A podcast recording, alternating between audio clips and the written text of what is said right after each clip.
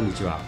70年代クラブこの番組は1957年生まれの山崎純一郎と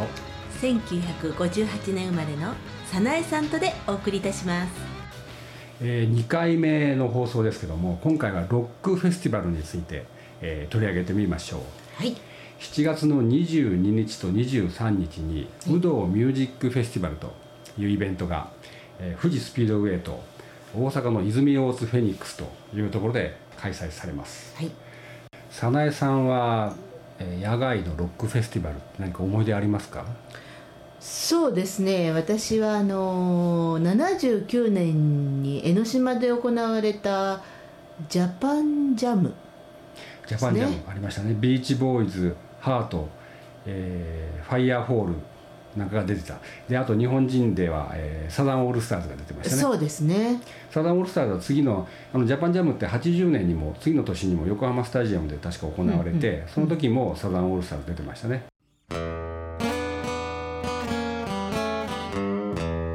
クラブセブンティーズ私この間サザンオールスターズのコンサート行ってきましたけどまあ本当によくやってるっていうので感動しましたね私は僕の場合サザンオールスターズに対してはちょっと独特のあの感情を持ってましてええというのはその嫉妬ともにも近いような彼ら上手でしたよねそのリトルフィートであるとかあルービー・ブラザーズであるとか、まあ、38スペシャルであるとかってそういったそのアメリカのミュージシャンのまあパクリそっうて言ったら語弊があるのかもしれないんだけど美も味しいところをね、すごく上手に取り入れて、うん、まあ、しっかり自分たちのものになってるパクリっていうのかなそうですねでそういう意味でああこいつらうまくやりやがってとあなんか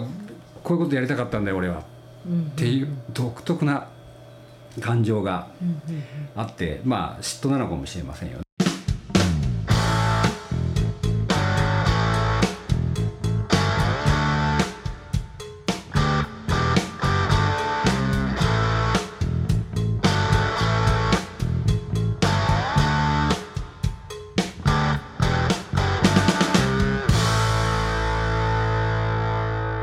クラブセブンティーズ80年の時はもうあのチープトリックとかアトランタリズムセクションとかカラパナとかねカラパナそうもうサーフミュージックねえの王道行ってる、この時あのなんかサーファー文化というかブームというかちょっと盛り上がってましたよねそうですねセシリアカポノなんてセイリンこうソフトメロチューンですかそうですねえあのカラパナっていうと「愛しのジュリエット」とかねあー言葉が出海ませんのけどね海の音が聞こえてくるようですねあーなるほどねこの波の音かなんかバックにしてちょうどいいようなそうそうそうその後なんかあのあれですよねホノルルシティナイトあそれはねあのいわゆるセシルカポノの、えーカポノの方かなあああその後、えーとケオえービーマーというあのグループを作って、ほえーこれ兄弟でみんな歌うたいなんですねこれカおーカポノ一家って有名なんですけどもああそうなんですか、えーホノルルシティナイト」というこの名曲をうんうんうんこれってカーペンターズも歌ってたような気がするんですけどこれどっちがオリジオリジナルなのかちょっと私わからないんですけどもあーなかなそうかなん名です曲かですよね。ああクラブセブンティーズあの野外フェスというとですね81年、まあ、これ80年代に入ってからなんですけども、はあはあ横浜スタジアムで、えーカリフォルニアライブとおカリフォルニアだこれ行きましたよね行きましたねあのジェームス・テイラーリンダ・ロンシュタット、はいえー JD ・サウザーと、 JD サウザえー浪人なんか出てましー You た are ね only lonely ですねあんまり僕これ覚えてないんですけどもねなんか酔っええ払ってしまって、あそうそうそうこういうライブの時ってねあのお酒出ましたよね出ましたよ ねっていうのおかしい持ち込むんですけどね持ち込むんですけどね本当にいけないんですけどもそうですよねえかなりぐてんぐてんに酔っ払って、うんうんうん覚えてるなんか浪人のワディ・ワクテルっていうギタリストがいるんですけども、こう彼がなんか腰からなんか変な布を垂らして弾きまくってたという それしか覚えてないっていうえ私はなんかリンダ・ルンシュタットがすごくもう姉御っていう感じでね素敵でしたね、まあ、ジェームス・テイラーは本当にあのあっち行っちゃったかなみたいな感じはありましたけどあそうそうでこれね一番印象残ってるのがそのアンコールえでえ一曲みんなで出てきて最後にダーンって一曲やっ、うんうんみんなでやって、うんうんで終わったらさっさとバスに乗って帰っちうんゃっあそうそうそうなんかそんなねたあの結構スタジアムだったんで、ええ上の方で見見てたんですけども、ええステージ裏までよく見えたんですねあははだはたーっとバス乗って帰ってプーっと行っちゃったっていうねああああなんていうふうに覚えてますよ嫌ねだったんでしょうかねうん早く帰りたかったんじゃないですかみんないね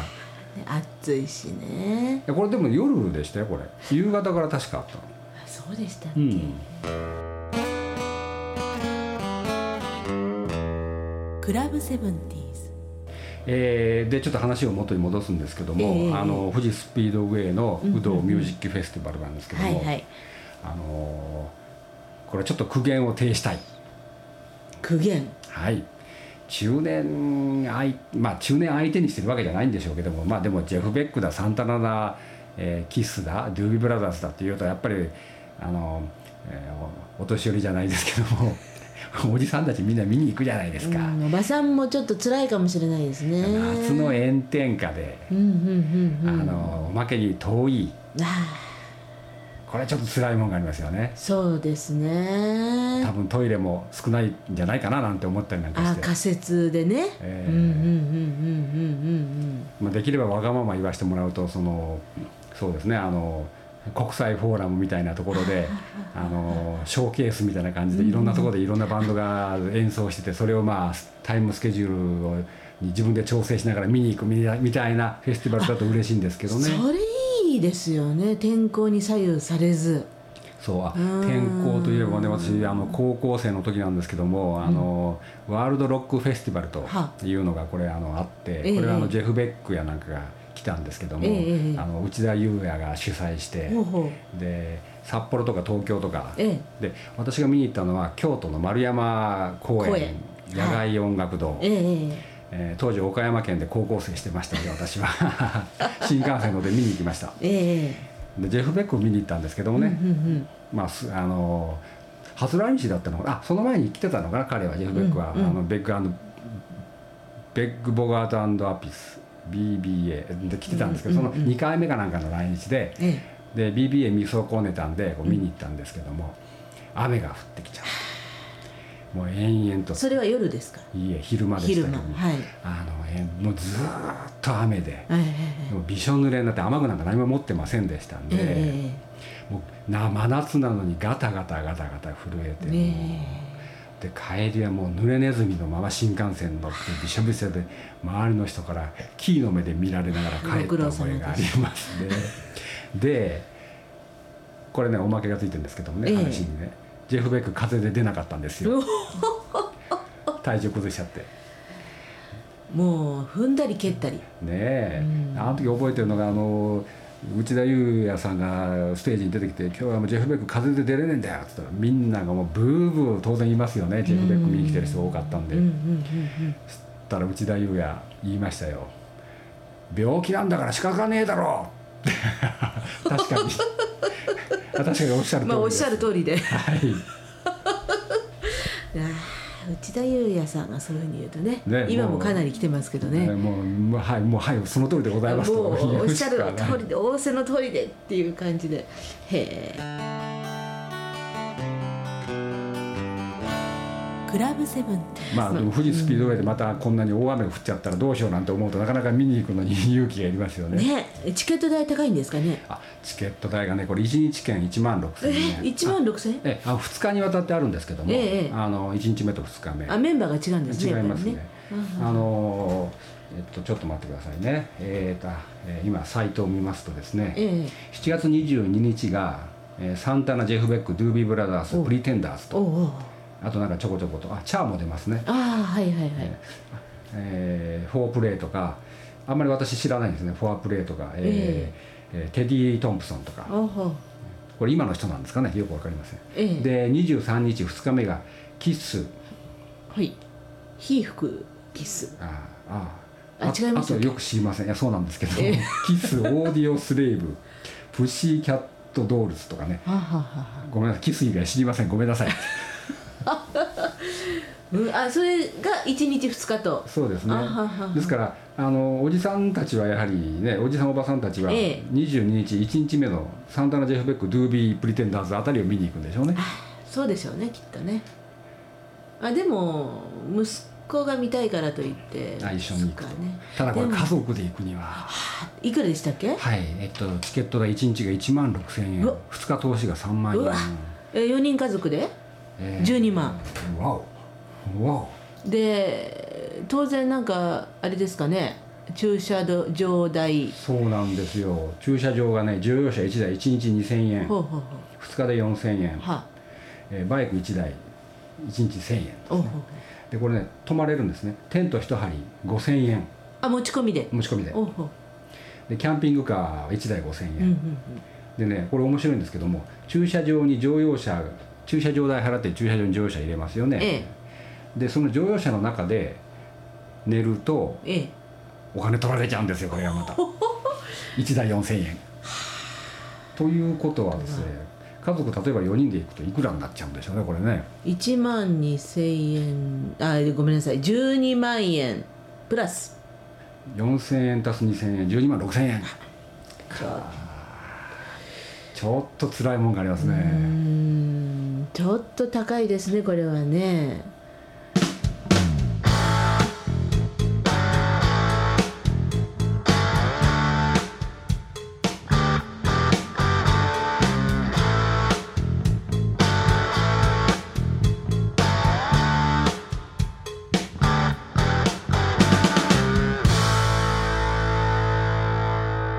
クラブセブンティーン富士スピードウェイって富士スピードウェイなんでやっぱ車でしか行けないのかな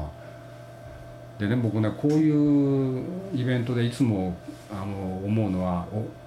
真夏のディズニーランドのはあはあ11時に閉園した後のええ駐車場の出 あでね出庫もうなんか2時間ぐらい出るのにかかったって記憶があるんですけどもこれ例えば1万台2万台車集まるんでしょうねうんそれがなんて1日の終了の時にみんな集中して出る出始めると、うんうんうん出て御殿場のインターチェンジに行くまで一体何時間かかるのかあその間あのスピードウェイぐるぐる回ってんじゃないですか ねそのくらいのサービスさせていただいてねねうんクラッシュしたりなんかしてあーそれでまた修理するのにお金かかっちゃ うもう踏んだり蹴ったりですよ本当にまあでも見たいですけどねみたいですねでもきっと見たいけれども行かれないからきっとビデあの DVD が出るんではないかとかテレビであの、でもこれ TBS が主催に入ってるんで、ええテレビでやるのかな、 TBS ええああやってくれるといいですけどねそうですねテレビで楽しむと、お茶の間で楽しむと、まあそれが正当なおじさんのおばさんのうん、野外フェスティバルの楽しみ方なんですかねかもしれないですねちょっと寂しいですけど寂しいですねもう少し近くでやってくれるといいですねそうですねえー野外ロックフェスのお話でした老体に夢中っていきますか行きましょうか行きましょうかねはいはい、えーじゃあ次回お楽しみにさようならさよなら